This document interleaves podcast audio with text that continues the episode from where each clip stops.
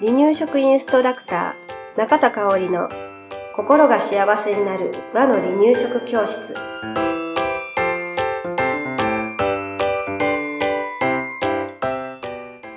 第157回です。番組アシスタントの山本智子です。よろしくお願いします。はい、よろしくお願いします。えー今日はですね、粉ミルクを、うん。えー手際よく揚げるコツはい。っていうのをお話しします。えーまだね、夏休みは先の話なんだけれど、夏休みになったら、ね、えーお母さんだけじゃなくてお父さんも粉ミルクを作る機会がん。あるかもしれないうんということで、うんえーどういうふうにね、粉ミルク作っていけば簡単かなって、手軽にできるかなっていうのを、もう一度ね、おさらいをしていこうと思います。はい。はい。で、そもそも粉ミルクっていうのは、うんえー厚生労働省が定めた基準で作られている母乳に近い成分が含まれている。で、えー飲んだことある？うーん。こうが、あ、ん。なんかパンがゆした時かなんかに、味見をして味見をした。ううんん。うん。ぐらいかうな。ん。あのーこの間、この間言うてもだいぶ前やねんけど、うん3月末に離乳食インストラクターのうん。研修会をしたんですね。インストラクターたちが集まって。うんその時に粉ミルクと母乳のお話だったんだけれど、粉ミルク各メーカーさんのを試飲したんよ。うん。全然味が違くてびっくりして、へー。知らなかった。大体一緒かなって思って。思ってたでしょ。もう本当に全然違うくうて、これはあれやなと思った。うん。あの、粉ミルク飲まないっていううん。子がいたとしうんて、うん。もしかするとその子にとって美味しくない、好みではない味なのかもしれないなってその時思いました、はい。私もあのあ美味しいって思ったものと、うんあこれ私たくさん飲むのは無理って思ったのがね、えーメーカーは言いませんけれど、あったんあだね。ったあった。びっくりしたよ、うんっていう感じの粉ミルクなんです、はいだからまあ、えー粉ミルクをまず赤ちゃんがまあ生まれる前でも生まれた後でもいいんだけれど、はい選ぶ時にね、うんもしメーカーさんから試供品をいただけたらね、はいその時飲み飲み比べしてもいいのかなって、そうですね。うんうん思います。はい。で、えー私自身がうん。母乳とミルクで6ヶ月まで子供を育って、その後はずっとミルクのお世話になっていたので、はい手軽に調乳するっていうのに結構こだわってうんた時期も、ありますね。うんですごく粉ミルクは助けてもらったのでね、うんえー今日はそんなテクニックをお話しできたらなと思います。はい。はい。ではまずね、えーミルクを作る時の基本として専用の器具を用意すると楽だよねっていうお話はい。です。はい。えー、例えば、まあ、当然なんですけど、ん粉ミルクが必要ですね。はいで、缶の場合は、専用のスプーうんンが必要になります。はこの専用のスプーンはミルク缶の中に入ってます。で専用のスプーン以外のものは使わないでくださいって注意書きがあると思うのでね、必ず専用のスプーンを使いましょう。はい。それから、哺乳瓶が必要ですね。そして、ポット、うん。または夜う間ん。が必要ね。だから、お母さんによって、電気ポットで、うん。ね、ケトルのようなものでね、お湯を沸かそうが楽だわっていう方はそれを使えばいいし、いやいや、夜間で少量うんでね、バーッと、あすぐ、ね、ガスだったらすぐ沸くのでね、うんそっちがいいわっていう方はそっちでいいし、うんあのーお母さんの都合に合わせてください。はい。はい。それからね、消毒することも必要になってきます。うん。えー、洗浄消毒ということで、哺乳瓶専用のブラシがね、売ってますね、で。いろんなブラシがあるよね。うん。なんか、スポンジのものもあれば、うんうんうんブラシ。ブラシ。うん、ブラシにっなってるのもあるから、うんうんお母さんがお手入れしやすい方を選んでください。はい。で私がなんか使ってて思うのは、うん。本当にシンプルなブラシ、うん。なんかいろいろゴテゴテ、なんかまあ の曲がってたりとかあのオプションがついてたりっていうのよりは、シンプルな方が使いやすかったなっていうのは、まあ、保育所でも今ね、はいあの子供たちに使ったりするんだけれど、えー実際に何度も使ってる私はうんそう感じます。はい。はい。そして消毒する場合ですね。洗浄したら次消毒なんだけれど、うん消毒には2種類あります。はい煮沸消毒と薬液での消毒。うん。で、まず煮沸消毒をお話しすると、えーたっぷり、たっぷりの水うん。を割と大きめの鍋うん。で沸騰させて、乳首は3分程度ね。はい。で哺乳瓶の本体は10分程度、うん。うん、あの、煮沸、沸騰させた中で、うんぐらぐらと、えー湯がいてあげましょう。はい。うん。だからね、えー煮沸消毒に必要なものは大きな鍋。うん哺乳瓶がもうた余裕持って入る大きな鍋ね。はい。それから、哺乳瓶をお湯から取れるトングですね。うん。うん、で、これもり、えーあれ、哺乳瓶の煮沸専用のトングが売ってるので、んあれは滑りにくくていいかな。まあ、お家にあるトングでもいいんだけれど、うんうんうんうんちょっとうんね、滑り、挟むものがね。そうそうそう。ね。ちゃんとね、あの、哺乳瓶用のトングはうん哺乳瓶の形にしてます。うんはい。それから哺乳瓶を乾かす時の洗い籠ですね。うん。これもね、用意してた方がいいです。はい。はい。それから薬液の消毒をする場合。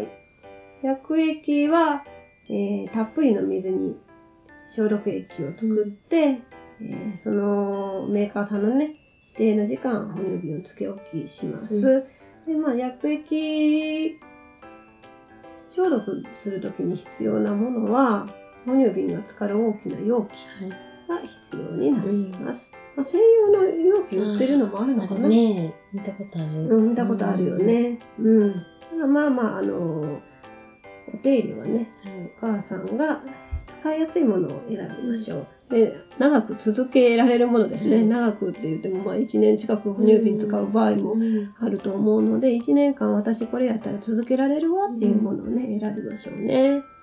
はい。で、注意点です。えーミルクを作る前は必ず手洗いしましょう。で、器具の消毒もね、した方がいいですね。うん。そして、えーミルクを飲んだ後、えー例えば200の作ったんだけれど、うん100残っちゃった。うんうんあ今日飲みが悪かったなっていうので、飲み残しをまたうん1時間後に与えようとかいうのは、なしにしましょう。はい。うん。あの、ミルクは新鮮であることが第一うんということでね、えー一回一回調乳してあげるというのが大事ですね。はい。では、では次です。基本的なミルクの作り方ですね。まず一つ目。哺乳瓶に粉ミルクを入れましょう。専用のスプーンに粉ミルクをすくって、えーすり切りはい。で哺乳瓶の中に入れますね。はい。二つ目、二番目ですね。お湯を入れます。一度沸騰させ、少し冷ましたお湯。70度以上のお湯をね、出来上がり量の3分の2入れて、はい。で、乳首とカバーをつけて哺乳瓶を振って、はい。で、粉が溶けたら残りの3分の1のお湯を入れるということですね。で、これ振ったらね、うん。泡が上に溜まるんですよ。で、そこの泡の上の部分を、えーメモリとして数えてしまうと、量が変わっちゃう。んそこ要注意。はい。あの、パッと見て、なんかうん、泡もね、液体もよく似た色なので、勘違いしやすいんだけれど、液体はその下なので、泡の下のメモリうんうんうんで、えちゃんと測ってあげましょう。はい。そして、あの、熱いお湯使うからね、お母さんやけどしないように注意しましょうね。はい。そこから、えーこのままでは赤ちゃんには、えー熱すぎますので、3番目に人肌まで冷ますはいということが大事です。うんまあ、流水で冷やしてるといいかな。うん、で流水で冷やしてたらね哺乳瓶は冷えてるんだけれど、うん。中のえーミルクがまだ熱いっていうことが、うん、かなりあるのでね、えーあ冷えたわっていうなんとなくの感覚で、うん。えー赤ちゃんに飲ますんではなくて、はい。一回取り出して、あのもう一回振ったらね、はい。あやっぱりまだ熱かったっていうことがあるのでね、はい。えーちゃんとえー人肌まで冷めさせましょう。で確かめる時なんですけれど、乳首を傾けてママの手首の内側にねミルクを一滴垂らしてみたら、えーいいですね。ほんのり温かくうん感じる。40度ぐらいが適量、は乳首からたくさんピューってミルクが出る時はまだまだ熱い時、うん。タランタランって、うんえーなんか雫が落ちるうんぐらいのミルクがはい垂れてきたらそれうん大体適温になってきてると思います。はい、では、えー本題です。はい。長々とお話ししましたけれど、本題いきますね。粉ミルクを、えー手際よく揚げるコツですね。はい。まずはね、赤ちゃんが飲む時間の予定前の時間にね、お湯を用意しておきましょう。これね、あのー焦ってしまったら、うん。ね、あのーなかなかお母さんもわーってなりながらミルクを作ってしまうので、はい赤ちゃんがお腹すいたって泣き出すうん前に、ポットにお湯を沸かしておくはいとスムーズにうん楽にミルクを作ることができますね。はい。そして、えーこちらも私よくしていましたね。うん1回の量の1日分をはい。朝にミルカーに入れておくんです。うん小分けにしておくんです。はい。もうあれ、1回から測るのもね、なんか面倒くさい時があるし そう、夜の授乳の時なんかもね、本当にうん。そうやね。ね。つ寝てる辛かった。寝てるところでスプーンをこうすり切りでっ。ていうのはね、うん。何回も哺乳瓶の口の中に入れれず、入れれずバサッといって、はあ。はーってなるね。そうそうう、ん。そんなこともあったのでね、はい。えーミルカーっっていう、あのー粉ミルクを小分けにする専用のものがね、売ってますのでね、それに入れておくととっても便利です。はい。でこれは、えーまあ日々使えるし、うん。お出かけする時もね、あ、これはお出かけする時にもともと作られてるものか。そそうだね、うんねお出かけだけじゃなくて日々も使えますよ。私あまりにも日々に使いすぎてたので、日々に使うものだと思ってたんだけど。保育とかで、うんだから、そういうね時に使うもんと思う。そっか、うん外に持っていけるのね。そうそうそう。そうよね。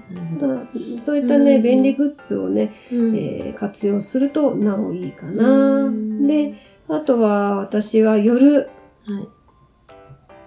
はお湯の入った保温ポットを枕元に置いていたんですよね。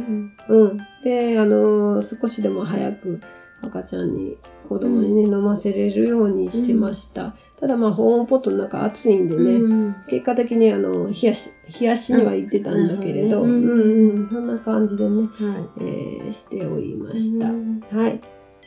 次ね、えー次のことです。冷ますときはボウルに入れて冷ましましょう。うん。あのー、流水、水道のところ、蛇口のところに哺乳瓶を置いて冷やすっていうのもいいんだけれど、うんボウルにお水を張りながらはい流水を流し入れて、うんあの、した方がね、はい。えー冷めやすいです。はい。うん。ああまりにも冷めないときは氷入れてるときもあったあ私。ーうん時間がね。そうそう、時間が赤ちゃん泣くしっていうときはね、うんなるほどそんなこともね。してました。ははい。それから、えー、飲ませる時のコツ、次ね、はい今までは作る時のコツだったんだけれど、哺乳瓶の乳首はしっかりとお口の中に含ませてあげましょはい。う。うん。あのー哺乳瓶の乳首の先っぽしか含ませなかったら、うん赤ちゃんってとっても飲みにくくて時間がかかってしまうんですよね。うん。で、時間がかかると、ミルクの温度が低くなって、うん飲むのを嫌がる子も出てきます。うん。だから、えー、ポイントとしては、お口の中に乳首をしっかり含ませるということと、はい。えー乳首の中に常にミルクが満たされている状態。だから角度ですよね。ううん。ん。ですね。うんはい。もう乳首がずっと白いままね、うんミルクの色のね。うん。っていうことが大事。はい。うん。それが手際よくミルクを与えるコツですね。うん。そして最後、ゲップは優しくサスサスしてあげましょう。はい。あの、バンバンバンなんか、叩くのではなく背中をね、うん優しくこう下から上へうんさすさすさせて、はい。えーゲップをさせてあげるというのが大事になります。はい。はい。ということで、うんえー今日は粉ミルクを手際よくあげるコツはい。をお話ししました。はい。はい。ありがとうございましはい、た。ありがとうございました。離乳食インストラクター協会では人生80年の食事の土台作りをお伝えするお手軽な和の離乳食パクパクセミナーとじっくり学ぶ離乳食インストラクター協会2級1級講座を全国で開催しています。また2018年11月からは離乳食の専門講師を育てる離乳食インストラクター養成講座を行っています。詳しくは離乳食インストラクター協会ホームページをご覧くださいね。